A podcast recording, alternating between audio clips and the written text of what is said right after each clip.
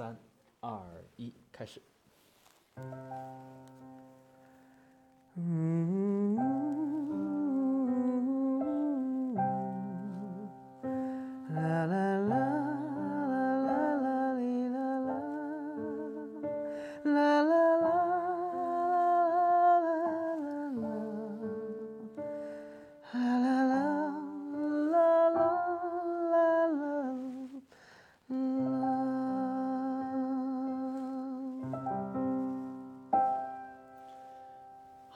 欢迎大家来到 Brand X 最新一期的播客。因为小马同学带着他的猫回家过年了，而我呢又到了云南准备过新年，所以今天我们就约到了在昆明的著名的音乐人李维珍老师啊，维珍同学，我们一起来录这一期播客。所以这一期播客很有意思啊，是一个两个中年男人关于音乐和品牌的这样的一些探讨啊。所以呢，刚才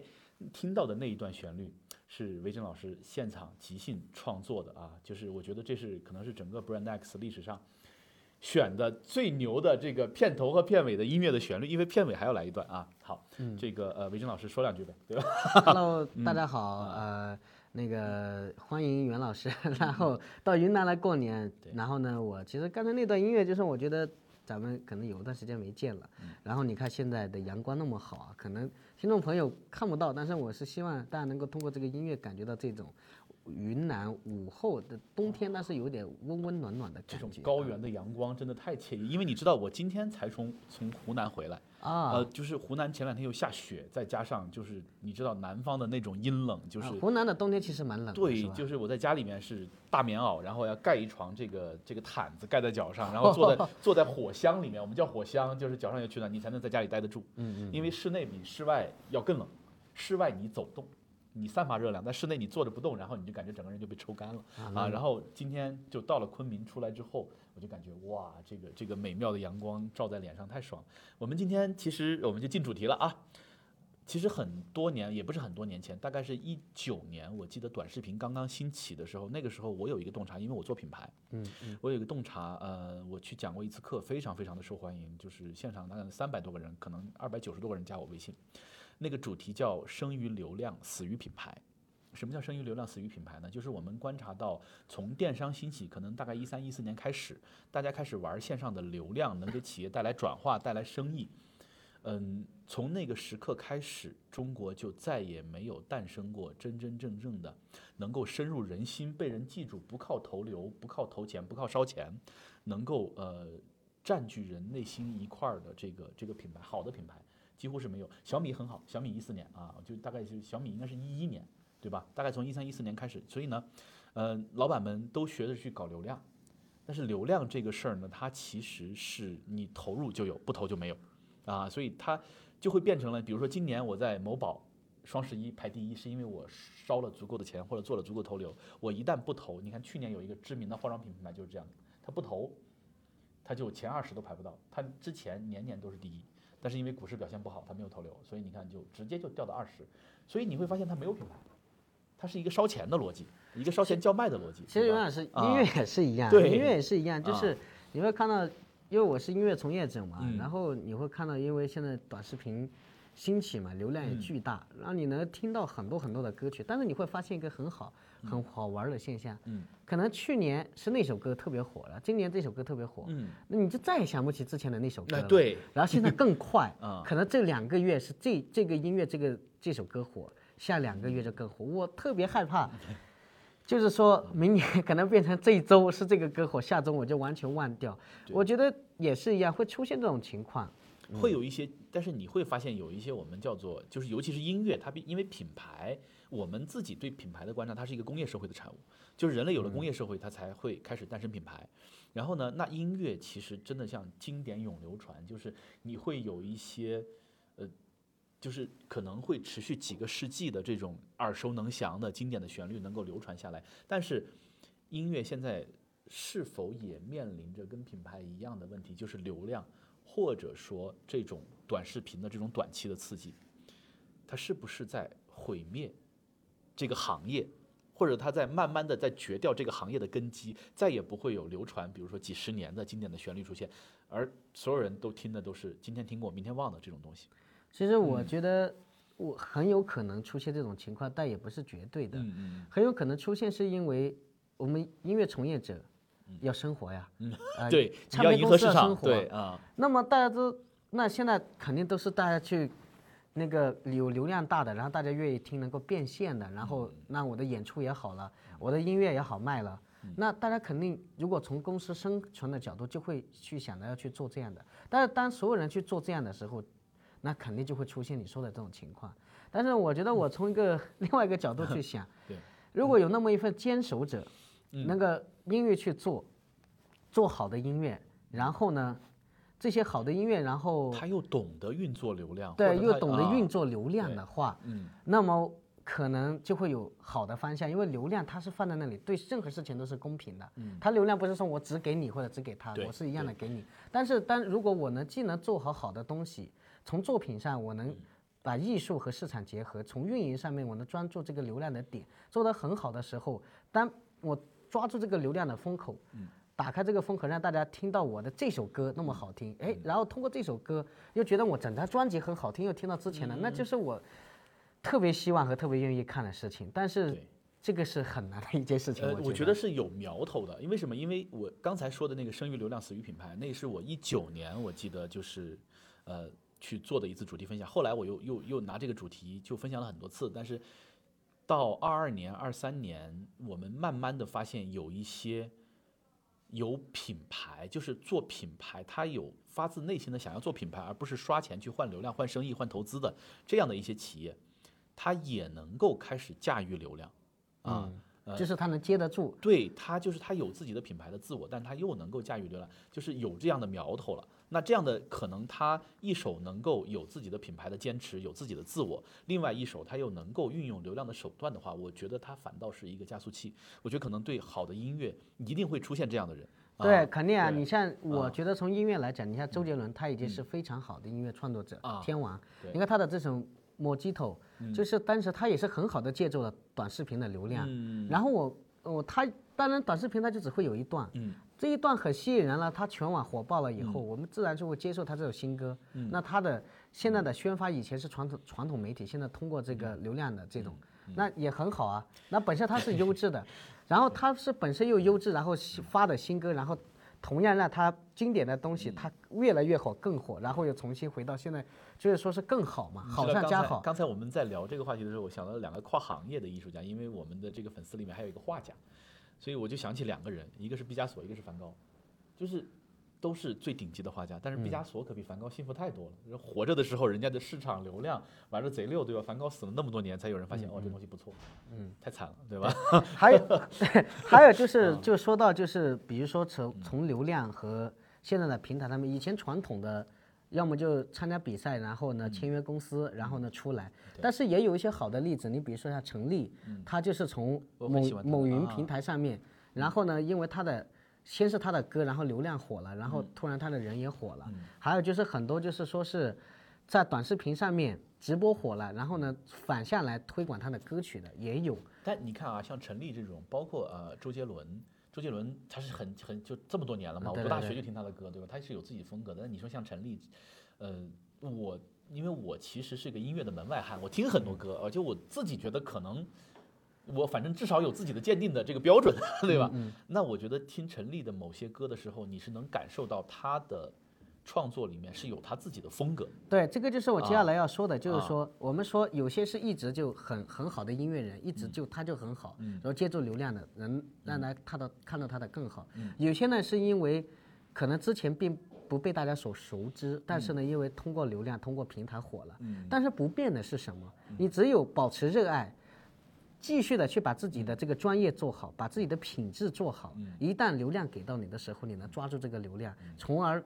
借助这个流量产生更大的、更大的宣传或者是推广，哎这里面还有一个点，你说到这儿呢，就是我不是往品牌上硬凹，我觉得因为音乐跟品牌真的有共同性，它都是偏有一点偏人文和偏主观的这个认知和创作的这么一个过程。我确实接触过一些特别优秀的音乐人，然后你会发现你在电视上看到他的时候，你在节目里看他的时候，或者你听他的歌的时候，特别的平平无奇。但是呢，你真的接触他的时候，你会发现他的音乐、他的表达，哇塞，那么有魅力。好多品牌也是这样的，就是我家的产品做的就是特别特别好，你知道吗？但是在外面市场一推广啊，这东西就这样，给人感觉就这样。因因为 因因为是这样啊的，就是说，你比如说就就像我，可能如果你给我一点时间，嗯可能我能唱我真正的想唱给你听的啊，东西，你能真正的了解我的对这个人。但是呢，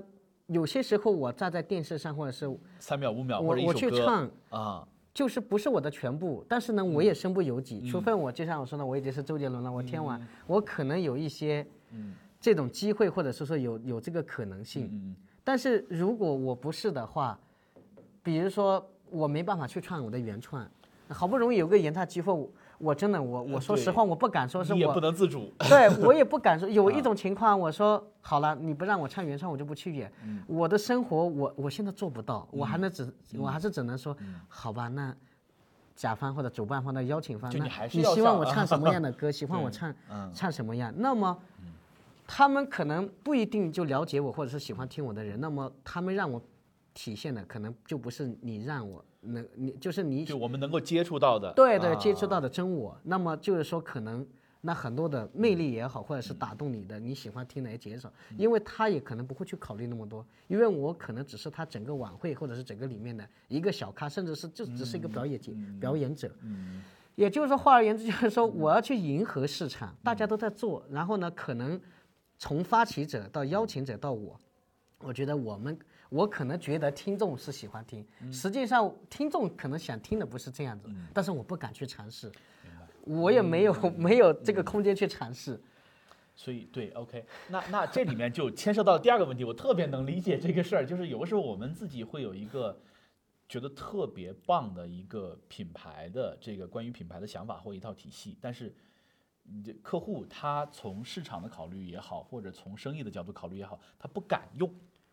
就是这个事儿会不会跟同行都不一样啊？就是其实，在我们看来对很多事我我怕的就是这 样，啊你比如说我写啊了一个特牛巨牛的作品出来，啊然后呢，我们或包括我们整个团队、制作团队或者我自己觉得特别好，那我就说了，我如果是艺术家或者我自娱自乐，OK 啊，没问题啊。但是呢，我要把它作为一个，比如说我们已经投了很多钱进啊去这首歌里面，对它是个商品的话，我们就要想了，哎，会不会人家觉得不喜欢啊？对。我们觉得特别好，那万一市场不喜欢呢？万一到时候投火不了怎么办？嗯在这个时候就会畏首畏尾，那也就导致了以后我去创作的时候，我就就我不敢去做，我也不敢去想，我也不敢去唱，我只敢去折中点。那么整个行业现在它就会它就会平庸，吧？对它就会啊平庸。嗯，OK，哎，那我们也有这个，我们因为因为跟跟跟你的这个这次的播客哈，我们还专门征求了一下我们粉丝的意见，大家有什么想问的？嗯呃，就有小朋友问独立音乐人，就是他觉得就是独立音乐人的生存状态是怎么样的呀？独立音乐人应该怎么发展啊？他们有哪些生存模式啊？对吧？首先我们我不知道，就是独立音乐人这种，如果他作为一个职业，他怎么定义？然后比如说，因为您是从业者啊，在你看来，这个市场或者说从事这份工作的人，或者以此为职业，或者往这个方向靠拢的人，是在变多还是在变少？它的趋势会是什么样？我觉得，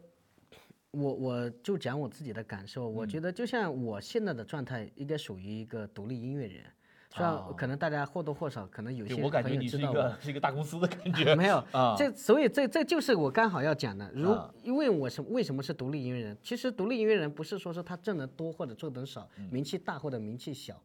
是独立音乐人他是这样。就首先我不是有一个签约大的经纪公司，我是独立运作，嗯，就是我的团队叫独立运作，就是我我没有，就是都是以工作室的形式，这样更好说吧，以工作室的形式。然后呢，我的独立运作，我的起宣，我的制作都是呃独立运作的，然后并没有，这是首先一点，就是我没有签约公司，是我自己的工作室。第二一点呢，就是我这个还是我的职业，我可能会有一些其他的谋生方式了，但是最起码可能音乐这个事情还是我主要的呃职业，主要的收入的来至少是收入来源的对对对对对啊，那这两点，这叫这就是独立的音乐人。OK，就是首先他是独立运作，没有签公司；其次，他以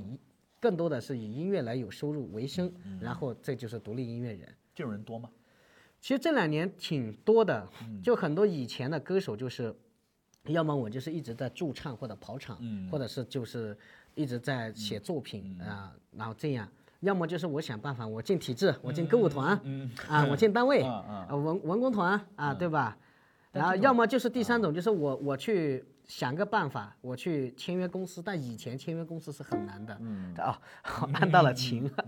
然后就像我可能有机会参加《中国好声音》，然后得到了星探的发发掘，嗯。啊、音乐总监喜欢，那某个唱片公司会跟我谈，嗯。有这样才有机会，可能有一些机会签约。啊，然后签个三年、五年、九年这样的约，那么就是签约公司成为一个公司艺人。嗯。那么但是现在因为很多呃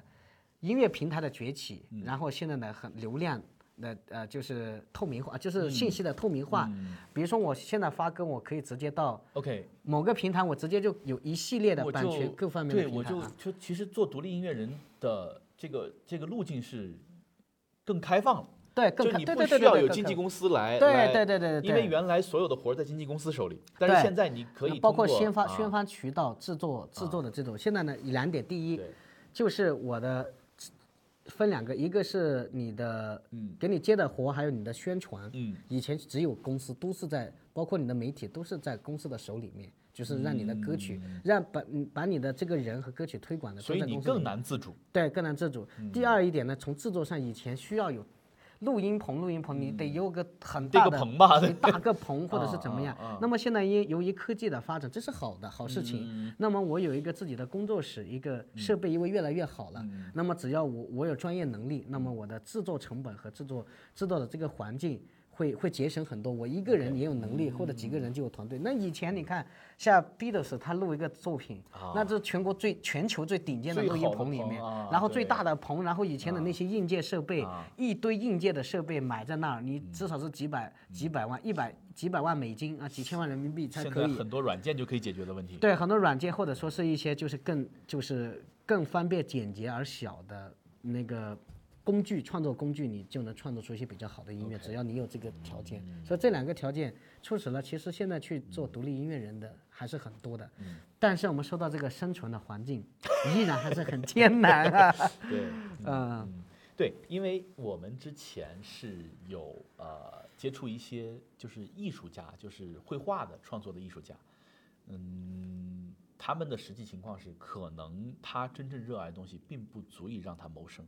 是的，但是现在依然还他但是他的热爱和执着呢，他就是觉得自己我就是要做这个，我就是能成。所以呢，我们看到就是最极端的形式是两种，一种是自己通过跑外卖谋生，来支撑自己的创作；另外一种就是他非常幸运有一个特别支持他的伴侣，伴侣去跑外卖，他来搞创作。就是其实我们啊、有，而且这里这种这种人里面，其实有很多人可能你知道，终其一生，他最后你就向命运低头了，对吧？你总不能一直这样下去吧？这就是我啊们讲的嘛，很多匠人或者是艺术家吧，啊，他最终就是可能他的作品很多年以后别人有听到，或者已经有价值了的时候，他人已可能经不在了，对吧？对不在了，或者说是他已经退出江湖，没有没有机会去享受他应该得到的这个回报和生活，很多这种情况。那么像现在来讲，就像音乐人，就像我呢，稍微可能还好一点，我还可以用纯用我的音乐、我的爱好来养活我自己和家人。这太幸福了，这是一个特别幸福，用自己爱好、热爱的事情来。啊但是呢，很多的我们同学或者说是我身边的大多数朋友，光靠音乐是不够的。嗯那有些人可能他一个人，那可能还没问题。比如说我去跑个场，或者是我去住个场，或者是我去有一些呃小的演出，还可以。但是当我有家庭的时候，那绝对是不够的。嗯，啊，有孩子有家庭，那肯定不够。那我肯定还得想着，我是不是得开个店？你这么一说，大家又开始日常恐婚恐育，我们的粉丝年龄是很轻的，我跟你讲。就是我我就得啊考虑，我是不是我要么继续喜欢音乐的话，但我还得生活，嗯我就得我是不是得开个店，我开个小卖店，或者是我做个我去上班，或者是我我去弄个别的事情，然后呢顺带着我还在做我的音乐，有这样的有这样的歌手，就是我很喜欢他的，就是民谣歌手。嗯，然后呢，有有有些歌我都特别喜欢，然后你就会发现他回去做公务员了，他他没办法，他要生活 这是呀，为什么呀？他要生活呀，他要啊生活没办法。对，那这现在比较好的一点呢，就是说还有一种就是现在有直播嘛，有打赏。嗯那么，当然了，我也在直播，很多人就会问我，你为什么要直播？我说，大哥，这三年的这个感冒的原因，对，我说没有活演出了呀，我直播还能有一些收入。啊，我说音乐人也要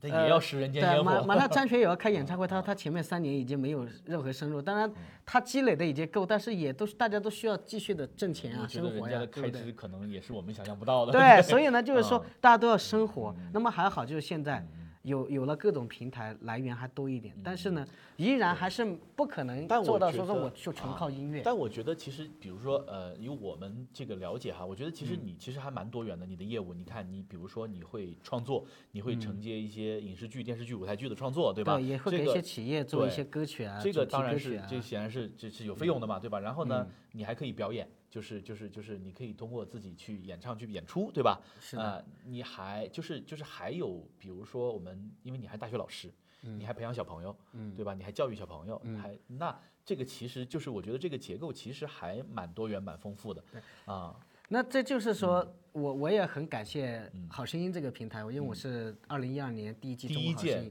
那个时候呢机遇也比较好，然后节目也比较火。啊，第一期那么这所有啊。这一切，就是第一，我自己一直在坚持做音乐；第二呢，我还是要感谢这个平台。嗯。但你想一下，能够站在《中国好声音》舞台上的，总共也就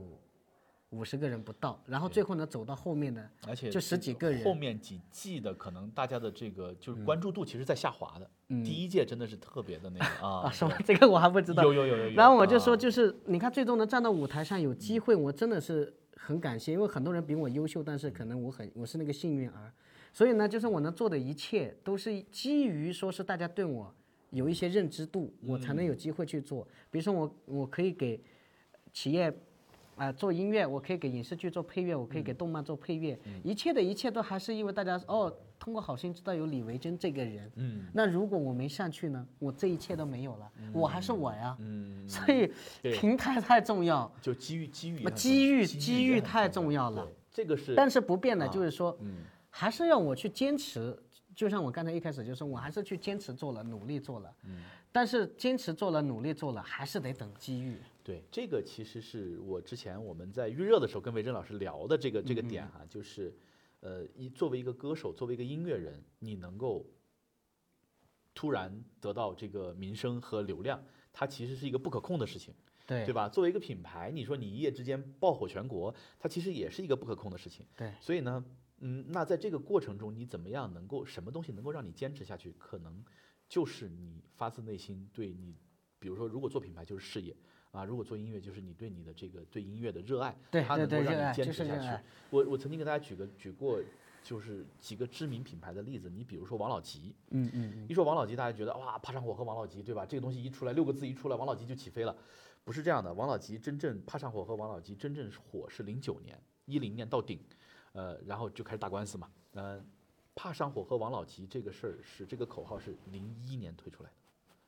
它前面酝酿了八年，你都不知道，你就觉得零零九年啊，有个策划公司一拍脑袋，怕上我和王老吉他就起飞了。不是这样啊，就是包括另外一个知名的巧克力品牌德芙，德芙是八九年进中国，我曾经跟他们最早进中国的那一批国内的高管跟他们聊过这个事儿。八九年进中国一直亏损，亏到两千年，亏到两千年之后，觉得我们要不要换个广告形象，换个 slogan，他们就有了德芙后来那句知名的“纵享丝滑”。它为什么叫纵享丝滑呢？是因为它的可可豆，德芙巧克力的可可豆要研磨四十八个小时，其他品牌的巧克力做那个可可豆，你像就是有时候我们吃一些那个劣质的巧克力，感觉里面有可粒，那就是可可豆没有研到，没有磨到位，所以呢，它就那个它在口里面融化的那个感觉就很自然，所以它就有一个 slogan 叫纵享丝滑。就是你以为纵享丝滑一出来，它就立马改天覆地了吗？没有，它接着又赔了十年。它一直到二零一零年前后才开始盈利，但是它盈利的那一年赚了三十个亿，就是把之前二十年的亏损全部拉回来，就是坚持，坚持到坚持到最后，然后你会发现他现在原来国内你还能看到其他的一些巧克力跟他们 battle 一下，现在看不到了，因为他们现在市占率到了百分之七十了，就你基本上你楼下每一个超市，在云南、在北京，在任何地方摆到货架上的，好像就是德芙，对对吧？哎，我听你说完，我觉得还 这个你，因为尤老师您是做嗯品牌这一块的，我是做音乐，但是呢，我觉得之前咱们朋友没聊过，今天一聊，我觉得其实真的有很多共同点。你刚才说的，我一直在仔细的听，就是这样子，其实就是一个坚持还有热爱，对音乐来讲，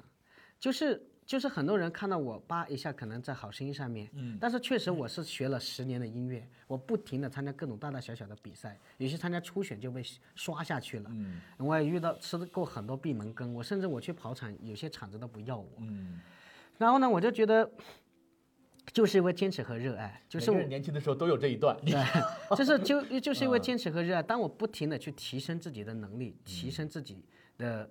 专业的时候，然后做好准备，做好了准备，给我这个机会，我才能站在这个舞台上。但是能让我做好这练好这一切，做好这一切，坚持是因为热爱。所以就是说，其实。很多人看到这个人这个歌手出来，或者是能够听到我，或者是更成功的歌手，他是做了很多的努力，而不是说是一下就他是机遇和努力都都要并存的。还有一点就是说，呃，就像我刚才说的，为什么大家觉得或者说是就生活挺难，还有那么多人愿意坚持，就是独立音乐人还越来越多，为什么？还是就像您刚才说的那个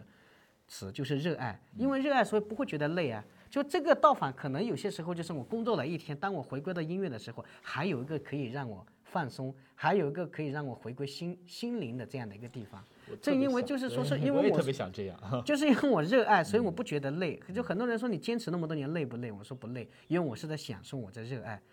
就是说，当然你说完全不累，可能我去生活的时候还是累，但是当我回归音乐的时候，我是在享受，我不累。所以呢，支撑我坚持下去的唯一原因，就是因为热爱。嗯。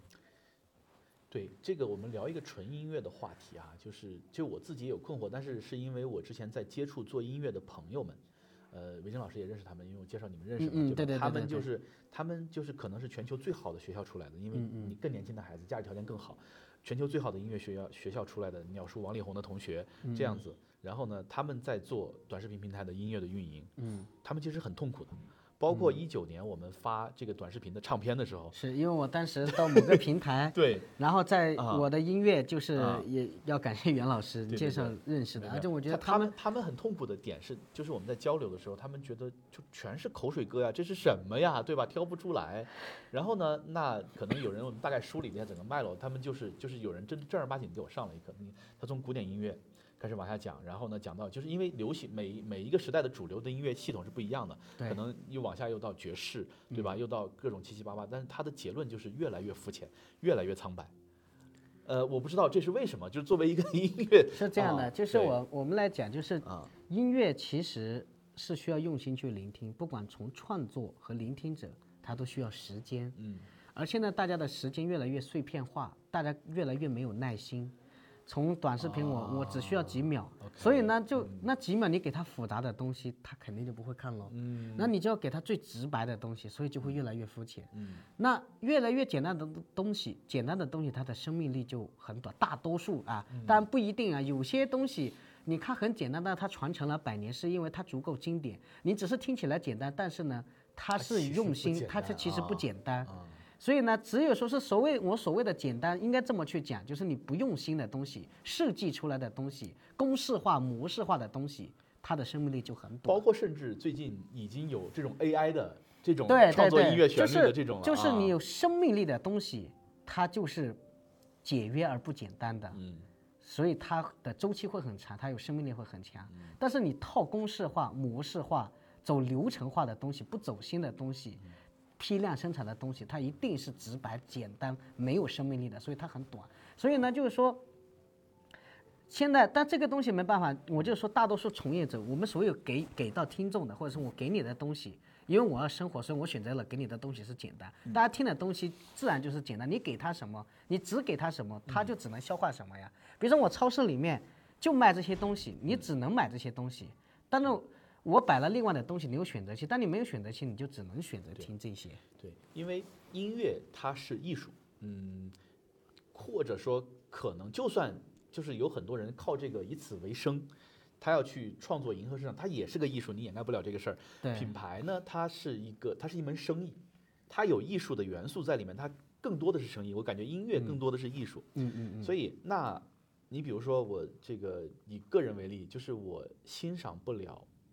阳春白雪的，比如说古典音乐，特别阳春白雪的古典音乐，对吧？就是那你比如说耳熟能详的贝多芬的这个命运啊，这种的，这种还行，就是因为我打小有一段时间强迫自己不停的听，不停的听，你确实能找到感觉。但是呢，你说一个完整的，比如说歌剧也好，或者一个完整的交响乐也好，因为我试过，我去维也纳的金色大厅，或者去听柏林爱乐的这个演出，真的是能睡着，就是大概听到半个小时、一个小时，你就撑不住，没有办法抵抗那个睡意。呃，那那你比如说，那像这一种的，我觉得是，当然是我的问题，我欣赏不了。大多数人可能都会有这样的问题，对，和就是在就是想有这样的问题想问，其实我觉得不止你，肯定很多人都说，对，就是说。只是说大家说古典音乐好像你不听嘛，你也不好意思说，好像你不喜欢。其实这个没有不存在一个不喜欢的，呃，就好像是不好意思说的。修养不够，我觉得是其实其实其实我觉得不存在，因为首先我们讲这个问题，就每个人喜欢的音乐类型都不一样，不是说好像你喜欢听古典就很高级，我喜欢听摇滚和说唱，或者说是，我们就不说别的，就或者是流行乐，好像就不够高级，不是这样子的。音乐没有高低贵贱，它只是用不同的风格去。去体现一个情绪，同样都是在体现情绪。是的，嗯，这个而已，这个是一点，不，大家不用去觉得说是好不好意思提。但是呢，我们又说到这个，就是说为什么？就像我自己，我自己是音乐从业者，嗯，我也自己更喜欢流行乐，嗯，然后呢，你就是相比就没那么喜欢古典乐，嗯，因为我。从小生长的环境，可能有机会听到的流行乐多一些。培养你的环境就是这样。那么你说，如果我从小的时候，我我的我父母给我听的，我周遭所有听的，嗯，莫扎特都是莫扎特、贝多芬，甚至就没有流行音乐啊。那么我自然就喜欢听了。我了解了这个音乐，那么我会学习它。哪怕我不学习，我懂得去享受它，去欣赏它。但是我对一个事情都不了解的时候，我做不好它，我更没办法去理解它和享受它。所以呢，就是说，其实我们在中国就大多数就是说，没有这个环境，没有这个氛围，包括后面也才会有慢慢有摇滚和爵士。为什么也有很多人不会去听？是因为没有这个环境，没有这个氛围，你从小就没接受过，你都不了解，你不可能去做它，你也不可能去喜欢它。所以这个没有关系，就是因为我们。接受的太少了，我们没有那样那样一个环境，只是听说过古典音乐这四个字。我是十八岁才摸到钢琴，我要见到大提琴、小提琴，我来上大学之后我才见到过。你让我怎么去喜欢？我对一个未知的事物，我怎么去接受它、去喜欢它？完全都啊，对。对。但品牌其实我觉得可能又不一样。你比如说，你像我。我听不懂这个古典乐，我当然会觉得是自己的问题，毫无疑问，因为这个东西在整个人类历史上，比如说被奉为经典了，对吧？嗯，就是那肯定是我的问题。但是如果品牌你在做品牌的时候你不接地气，你去转一些就就是比如说车企特别容易出这个问题，还有卖豪宅的特别容易出这个问题，什么什么什么盛世华庭啊，什么传承啊，就类似于这种的，他自己把自己想的很高大，甚至包括一些三 C 的品牌把自己包装特别高大上，但是呢，就是在我们这种。生活真实生活的体验里面来看，就是你一眼扫过去，他就没说人话，就那我不会觉得是我的问题，我我会觉得是这个公司的这个营销和创意的那帮人脑子有坑，或者他就根本就不知道你真实的用户，他需要什么，他想要什么。是的，所以其实这个是不一样的。对，我觉得就是音乐跟品牌吧，有有相同，就像坚持坚守品质的东西是相同的，但是也有不同，就是说，可能艺术的东西可能。听做的人和听的人都有关系，但是做企业吧，我觉得做的人就是更多的时候，我觉得可能是做的人跟做的人有关系，而跟消费者没有太大关系。消费者肯定是选择的东西肯定是好的，你就是品牌它翻没做不好，或者说是一个公司做不好，肯定是他的问题，不会是消费者的问题，是吧？对，我们还聊了一个特别困扰我的话题，就是。据我了解，中国有三千万的琴童啊，包括我们家的小朋友。然后呢，呃，有一个特别反讽的事儿，就是，可能这些琴童的家庭一年都不会去一次音乐厅，对吧？那你怎么看这个事儿呢？因为我知道绝大多数的这些孩子到最后，就他的他们的这个钢琴啊，这这就是钢琴乐器之王嘛，对吧？那他们的这个音乐生涯肯定到最后是无疾而终的。对，就是你浪倾倾注了大量的时间精力。包括金钱去培养，去进行这种毫无意义的培养的的点，因为韦正老师是是他是大学教授、大学老师，对吧？你在教教教音乐，我在昆明城市学院艺术学院啊，对对对。对对，所以你怎么看这个事儿？就是其实这个 在我看起来特别反讽的一个事儿，你知道吧？我觉得其实我我说这个话可能会得罪一大部分人，是因为很多的，我们不说全部。很多的老师，或者是很多的培训机构，或者是哪怕是很多的家长，嗯，让孩子去学的时候，是因为他是为了考一个级，或者是完成一个目标，好像是就是说，甚至说难听点，就是觉得我好像我的孩子不学这个，好像就比别人低了一哎点，出于这种目的去学。哎，，从众而从、啊，对从众，而他忽略了我们学习，尤其艺术，它是需要互动，是需要体验、需要感受的，嗯。啊，是需要舞台的，是需要自己去热爱的。嗯那你首先你不知道自己的孩子喜不喜欢这个东西，嗯你就让他去学。有些时候他是帮大人学，就是硬塞，硬塞，对。啊其次，他就忘忘记了互动，就是说，嗯家长把他丢进去，很多家长都是他平常生活里面只字不提音乐或者是钢琴，也不会不会有意识的去创造这样的环境。孩子他自己没有能力去看音乐会啊，你家长首先不带他去，孩子肯定是不会去，哎这这是最直接的。第二一点，你家长里面，你你很多家长里面，他学钢琴，他自己去了解过钢琴，钢琴演奏或者是哪怕的碟，有有实战吗？嗯可能很多家庭都没有。他平常会在是网站上面去看吗？去了解吗？自己家里面会放那个音钢琴演奏会吗？他不会营造这个氛围，他只会什么呢？送去，然后呢，我去逛超市逛街，两个小时到了，我接回来，然后完了，他还问孩子，你这次为什么没弹好？所以这个其实你看跨领域的交流很有意思，它特别像就是你不去考虑，就是你看啊，就很多品牌就是这样的，我觉得你想要。然后呢，就是你比如说我们之前很好玩的一个例子，我们看电动牙刷，儿童电动牙刷，然后大疆出来的一个团队做了一个品牌，很厉害了啊。然后他们的这个核心卖点叫什么？类似于什么磁悬浮电机，就他那个儿童牙刷里面包含了一个磁悬浮电机，他所有的宣传围绕这个点。但是坦白讲，作为一个父亲和给小朋友买牙刷的人，我根本就不 care 你那是什么东西，对吧？就是就是你能不能说人话？我求你，就是他觉得你想要。然后呢，还有一个呢，他跟你完全没有交流和互动，就是一帮 geek 在自说自话。对对我这对东西好，我这电机技术先进啊，特别牛逼，好多专利。对对，就是这个互动，你你看好多大啊多数的这个真的说得罪好多人。当然现在我只是说一部分嘛，我们不说大多数，一部分我们我们也没有那么火，没有很多人听到。就是说，你看他啊在教的时候就没有跟孩子、老师跟学生没有互动，嗯他没有，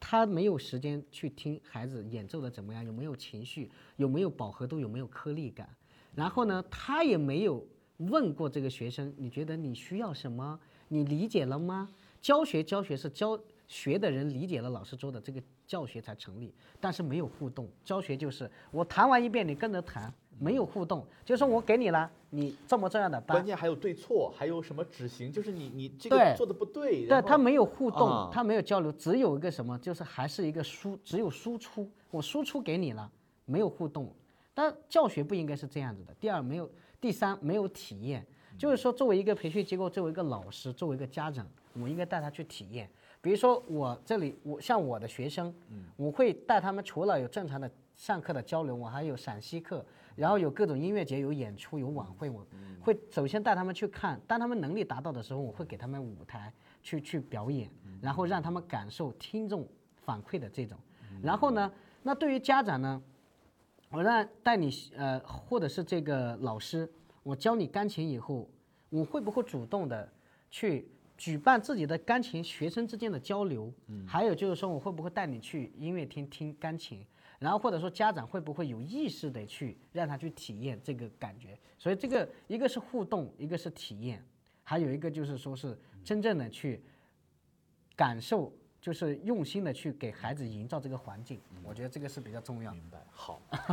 讲的有点多。没有没有，我觉得我觉得挺好的，因为因为其实真的是共通的。你像我们也会，比如说我们在服务企业的时候，也会让他们去创造让用户体验。比如说我们去年有个做户外的客户，嗯，呃，你不是一直在直播间卖卖卖，然后商场里卖卖卖，就是你要让你的用户去体验你的产品，并且你要跟他在一起。我觉得这个是对建立品牌也好，认知用户也好是有帮助的。所以去年我们就拉着他们在京郊，因为也出不去嘛，就是做各种户外的，把他们的这个用户召集起来，做各种户外的活动和体验。我们自己也参与，所以去年我爬了很多山，然后拍了很多特别好看的照片。就是嗯、我那你就会得出一个，当我说拍出特别好看的照片的时候，你会得出一个你原来从来都不会得到的结论，就是户外，因为当你去山上的时候，山的整体色调是灰的，它会很暗沉。所以呢，嗯，所有的户外讲求专业、讲求功能性、讲求透气的时候，没有一个人去想过，如果我要在山上拍特别好看的照片，我的衣服的颜色要特别的鲜艳。就你只有去了，你只有体验了，才知道你才知道。对，这个就是对也这啊也是共通的。是，所以那呃，再说一个，比如说音乐跟品牌人可能都会面临的一个话题，就是作为一个音乐人，或者作为一首歌，比如说一首歌被创造出来，或者说一个产品被创造出来，呃，那这个产品它的服务人群，它是有一个画像的。呃那作为一个音乐人，比如说音乐人像是一个品牌，歌是你的产品，对吧？那比如说这个呃，就是品牌是品牌，产品是产品。那嗯，品牌和这个产品的画像在音乐人这儿，比如说你的听众的画像，有没有一个？就是我们搞音乐的同学们有没有想过这个事儿啊？其实我们之嗯前就根本没 没想过，根本没啊想过，就大家只知道啊，我就埋头把音乐做好就行了，做好了总会有人听见，都会这么想。啊，但是呢，其实我发现不是这样子的，因为什么呢？就是这两年接触了短视频、接触直播了以后，嗯哎，这个平台比较好，我也不知道它那个准不准确啊，因为我没考究过这个事情。但是因为你要拿他会给我一个数字，对啊，他会给我个数字，他就会告诉我，比如是准的，那数字啊是准的啊。那然后呢？哎，我觉得这个事情比较好。嗯那比如说，我知道我的听众可能是，嗯，呃，三十五到五十岁的，哎呃，那最起码我我知道我应该唱什么歌给他啊听啊。给你一个标签画对像了啊。我总不能唱儿歌给他听啊，所以我觉得这个是比较好的。嗯，我但是我更希望他能够更准确一些，比如说。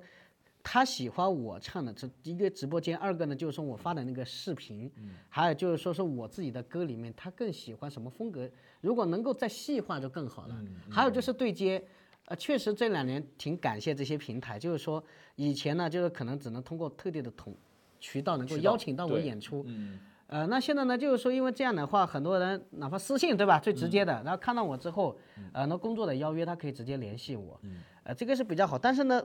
有些时候就像你说的，可能画像不准确。嗯你说前段时间我遇到过个很搞笑的事情，他是卖女性内衣的，他找我，那除非是不可以呀，没有不可以呀。他除非是找我演出，啊，他说有没有考虑带货？你说我怎么去带？嗯我觉得这种话下去有点不太精准。代言就有点为难。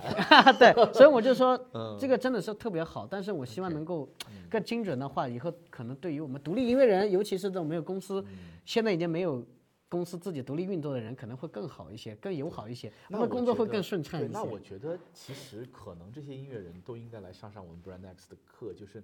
你要有意识的去想，我这首歌写出来是给谁听的。你比如说啊，抖音上，比如说或者短视频平台上有一些爆款制作机，嗯嗯，就是他们是非常清楚的知道，比如说我这首歌就是写给四十来岁，然后工地保安，然后呢快递员，没受过什么教育，他就是要刺激的，他就是好听的，然后这个东西一出来就能被人传唱的，对吧？哇，我觉得特别啊好哎，对如因为啊我们是有这个创作能力的，对，但是呢，我觉得歌曲不只是写给自己，而且我们也要生活的好，生活的好了可以创造更多的作品，不管给自己的理想，或是给自己的粉丝，所以我觉得。这个是个好事情，只是说我可以自己做折中，对。比如说我可以研究这个它怎么爆款，怎么样会火，但是呢，我又结合我的专业功底和我我把词曲和编都做做得更专业，质量更高。我觉得这是我觉得不用去拒绝的。其实我反过来我也想啊，其实很多音乐人他会有些时候钻牛角尖，很固执。其实我自己包括自己也是这样，我觉得。啊，我就写我自己喜欢的音乐，我从来却没想过，我觉得这样是不对的。我觉得写歌唱歌，除非是自我欣赏，你只要尤其作为一个职业的话，你还是要为听众服务，因为你是职业啊，你你要就是服务，或者是你要，至于起码不说服务嘛，你要考虑听众的感受。你要知道大家想听什么样的歌曲，喜欢听什么样的歌。你作为创作者和职业的歌手，你要去唱这样的歌曲，但并这并不意味着说你就做出来的东西是俗的 low 的。我可以在做大家喜闻乐见的歌曲、喜欢的歌曲的同时，把专业性提上去。比如说像星辰大海，比如说像周深的《光亮》，嗯，像大鱼他的大鱼啊啊，你说都都是特别好的。那我觉得还是可以去做这样的。它有流量的同时，很多人喜欢古风的歌曲啊，对不对？那我古风里面也可以有好的，也可以有次的。那我就做古风，它是流量，我就写古风的歌。只是说我写古风里面好的词曲，哇，这个特别好，感谢袁老师。我觉得我也应该来上上你的我我我给课。我给自己打个广告啊！大家如果去 QQ 音乐搜周深的《光亮》，你会看到他那个介绍字幕里面下面有一个创意总监袁家俊，那个人就是我。我觉得不，我我知道，不止这首歌啊，嗯我看所有的这一系列只进就是去这十六首歌，十二首，所有的歌十二首还是十六首？十二首十二首，所有就是每一首歌里面创意总监都是你，对紫禁城所以你跟音乐有缘呐，对袁老师。虽然我虽然我觉得自己就是我是一个特别自信的人，但是这个就是个人话题了啊。我是一个特别自信的人，但是在音乐这个领域，我从一年级开始，从小学一年级开始就持续不断的经受一次又一次的打击。我在这个点上是非常非常设限的，我觉得我就是没有音乐天赋。呃，说说到这个点啊，啊我又要再一次的批判咱们的这个 有些教学教学的，我觉得我经常说，尤其艺术的教育，首先是培养他的兴趣。嗯，那么其实一个人的潜力是无限的，而且我经常我是做声乐教教育的，我经常说，由于机能性或者是身体的缺陷，走音的，它是百分之非常少五都不到。啊。是好百分之五都不到，是百分之零点五不到，是百分之五不到，反正就是非常非常非常非常少，是可以通过后天练出来的。就是说是，就他没有缺陷，只是说是因为他的气息和机能达不到这个音，因为不是每个人都有极高的天赋的，但是他并没有缺陷。我们有个误区，就是说他没有天赋的人，在尤其在中国吧，很不是中国，是不能这么说的，尤其东亚是这样的，对对对对对整个东亚都是这样的啊。就是我们在生活里面大多数时候是这样子的，就是说我尤其艺术、美术、舞蹈，呃和音乐，我想都是这样。尤其音乐、声乐里面，很多人都会说：“哎呀，你唱歌走调、跑调不行。”相互之间开玩笑，已经养成这种习惯了。因为他谁都不是去做教育和这个事情，但是我做这个教育，我就非常忌讳，我说千万不要去否定一个一个一个孩子的天赋，你没发现他不等于他没有，千万不要跟他说你没有这件事情，对，只是你没发现，不，我是我是我是属于发现了自己没有。没有，你我你看啊，接下来我就是要说现在你看，就是对我来讲，就是去 KTV 对我来讲绝对是折磨，就是一种巨大的折磨，你知道吗？嘉俊老师来一首，太没有是这样子的，袁老师，我也要跟你说一下，我持不同的意见是什么呢？嗯就是我们发现这个事情是需要一个时间漫长的周期，以及极具专业性的团队，嗯医学还有艺术教育团团队，还有时间，嗯这三样因素，嗯可能就可以论证啊，这个人天生的音音律有缺陷。嗯但是一件事情最重要，而且还有一个我们这个世界上有个东西叫奇迹，奇迹发生是什么？是尤其从艺术上来讲，是因为热爱。当你热爱的时候会发生奇迹，因为是什么呢？我就这么来讲吧，只要能说话，然后解决掉听音的问题。很多人音不准是因为听力不好。所谓的听力不好，不是说听不见，是他的听的绝对音高和音阶试唱练耳。你把试唱练耳解决了之后，只要能说话正常，声带声带没有缺陷，说只要是闭合好说话，他都能唱歌。对。这个就我经常说我的感受是这样的哈，就是呃，我其实很喜欢音乐，我特别愿意听歌，包括听一些钢琴曲，甚至古典音乐，我都愿意去尝试。虽然睡着了，但是就是我对这个事儿是好奇的，并且喜欢的啊。嗯呃，那我对自己的认知或者我的感受，或者有一点遗憾的，就是因为我不会唱歌，所以导致其实我会感觉自己错失了很多抒发自己情绪的机会。比如说我来维珍老师的工作室，我看下面的您的那些同事们拿把吉他就当当当当当，我太羡慕他们了。我觉得这种自然流露，它就是。他就能够通过音乐很好的把自己的情感表达表达出来。我甚至会觉得我就是因为，嗯，就是比比如说我们熟了之后，你会发现，就是我很少有情绪的起伏或者波动。我觉得这个可能天生是一方面，但另外一个就是，因为我没有宣泄的方式，所以我把它压住了。嗯，但我有的时候会通过运动来释放。啊、对，所所以呢，就是我啊刚才说的，对就就是这个意思，就是如果你要成为一个某个领域，尤其艺术领域嗯的绝对绝对的王者，或者是绝对的巨星，那么可能天赋占的比比比比重就比较多。你看，我没有说绝对，嗯，因为天赋你就是有优势嘛。对对，但是呢，并不等于说是没有绝对天赋的人就做不了这个事情。嗯我觉得这样去说是比较理性的。嗯我说的这个，我再重复一次，就是说，你要做好这个事情，你要做这个行业里面的绝对的领导者，或者是绝对的最好的那个人，可能有天赋会更容易一些，或者是更偏向于，但是并不意味着说你没有这个绝对天赋你就做不到。嗯，对，很多演员就是这样，有些演员，包括有些歌手，他是就是天赋很好，这就老天爷赏饭吃，他好像不用太努力就做得到。对。但是你看很多的演员，很多的歌手也不是生来就有天赋的，那么他也是绝对的巨星，他的综合能力强，他能感染你，因为你没有个评判的标准，所以千万不要说艺术是一个只有天赋才能干的事情。是的，是的。我相信大家认可。对，对。然后，嗯，我在想一个，我们因为 Brandex 每年其实。也不是每年，因为我们成立也就一年哈。我们我们每年就是第二年，我们还是会判断对二零二三年的这个品牌的趋势会有一个判断。然后我会，我现在有一个洞察，而且我觉得是我会跟我们所有的客户去推，就是大家都在讲数字营销，数字营销呢，那可能你抓回来，比如说问魏征老师听众画像的时候，他会给你三十五岁，呃到四十岁。在一线城市、二线城市的白领，或者三线城市、四线城市的蓝领，对吧？嗯。呃，我的用户是这样的，他会给你一个标签，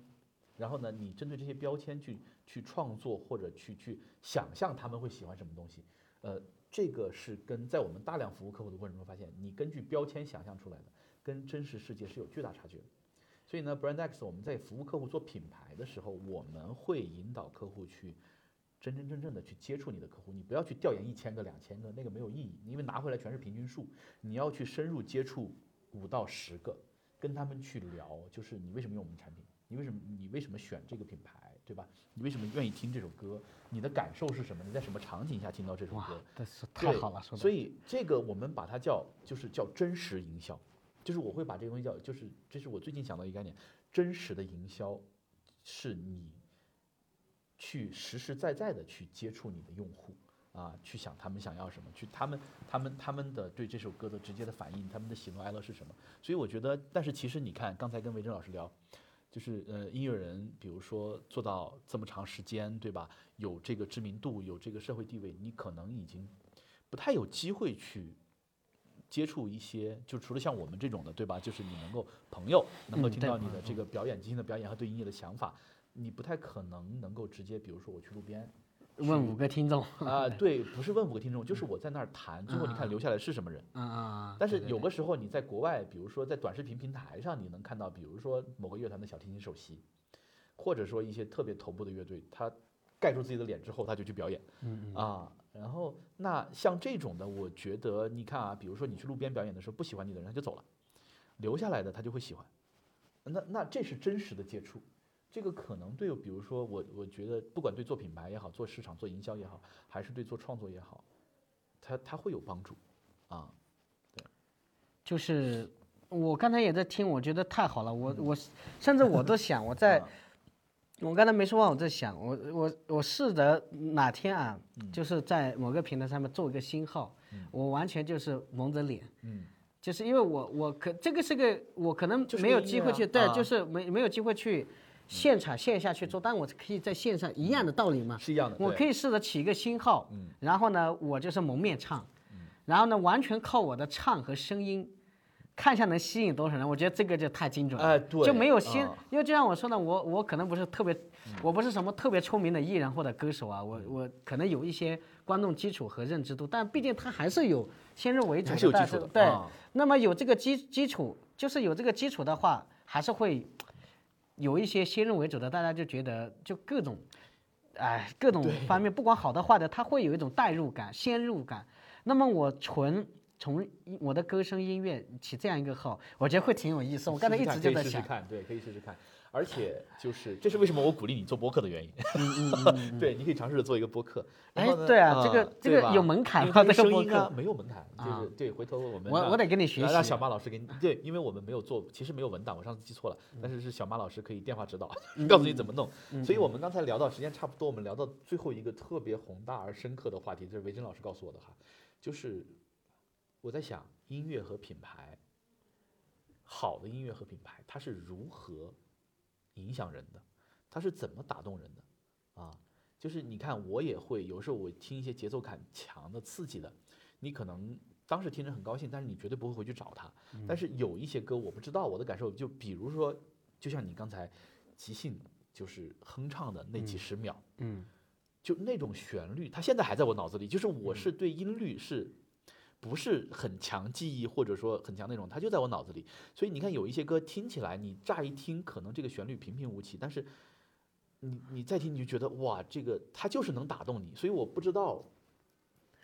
就是其实你怎么看？我是啊我是这么想的，我觉得应该要分开来讲。嗯你比如说一一个音乐怎么样去打动人，然后说是怎么样去更好的去感染人，嗯这个这个是一部分。二个就是说这个音乐怎么样去火，我觉得就分开来讲。嗯也就是说，能够火的音乐，嗯它肯定是感染人的，然后也是能打打打进入你内心打动人的。嗯但是呢，你打动人的内心和那个好的音乐不一定火。对，然后呢，就是说，那我们来聊这个这个东西，我真的我就没办法去说。我觉得就是只有把好好的把音乐做好，就是守住自己的内心，把音乐做好，那么就一切就交给天意。但是这个就我只能这么去说。但是呢，如果如说到这个回归到音乐本身，那么怎么样才是好的音乐？怎么样才会深入人心？怎么样才能打动别人？我觉得我可以讲点我的见解，嗯不知道对不对啊？我就讲我的见解。我觉得第一，首先要真情流露，要真心发自用心，内心嗯。发自内心，这是第一点。第二呢，就是我们的，就是你去呃传递的时候，就是你还是要把嗯要有，你知道为什么要去写这个音乐，为什么要去唱这个歌，就是说是你是带着思考的，对着对生命的感悟，带着对生活的感悟，不管是记录故事，不管是传递喜怒哀乐，你是要有情绪，你是要有，就是说是自己的这个要有故事，这个故事是关于你的，或者是关于别人，反正你肯定是来源于生活。对，就是这和我们可能讲的，我不太会总结啊。就第一就是发自内心，第二来源于生活，是真情实感。它就是你有的时候，就你觉得你要做这样一件事儿，对。或者你就要写这样一首歌了。啊对对。对，第三一点呢，就是说你还是要对自己的专业负责，对品质负责，你要用心去把这个音乐做好。就是说，你你要去，你不是很随意，因为你要去把这么好的情感和情绪，这么深的思想去表达的话，你一定不能随意，你还是要对自己的行业、对自己的专业给它做好掉，做有品质的音乐，然后呢，带来思考，然后发自内心，我觉得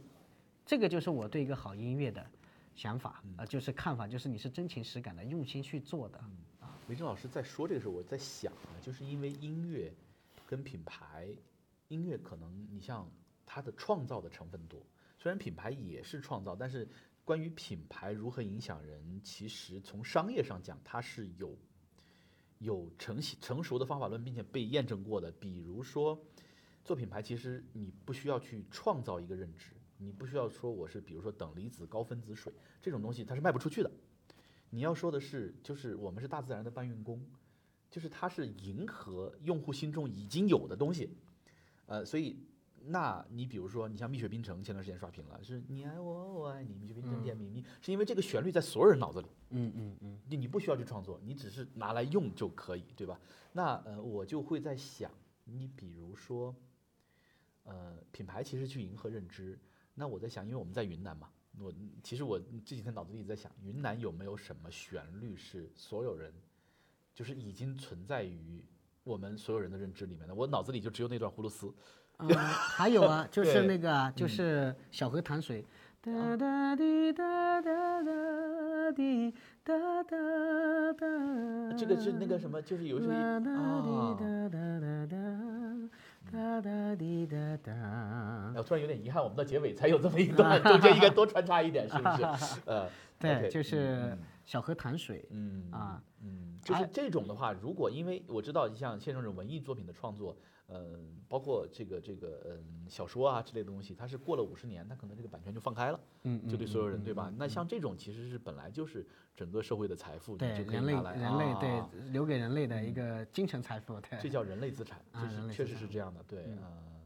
OK，那我们今天跟维珍老师聊的这一期播客啊，就是启发很多，嗯，内容也稍微有点凌乱，但是希嗯望能够对大家有点儿这个一点点的启发和帮助。大家有什么关于音乐的问题，也可以留言啊，我们看合适的机会再下次我再路过昆明的时候，找维珍老师来个返场啊，大家可以留言。然后呢，最后呢，祝大家新年快乐。呃，可以扫我们下方的这个二维码，就可以加入我们的听友群啊。听友群就在播客下方的这个 show note 里面。然后我们的结尾邀请维正老师再把我们，因为开头是你开的，结尾你再结个尾 啊，就是结个尾，那就是就是这这这个旋律的结尾啊。继续那个即兴吧。可以继续即兴啊。在这一刻，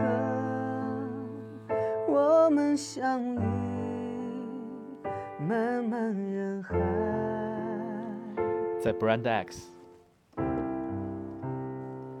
没有距离，不分你我，分享快乐，寻找自由，彼此温暖。春夏秋。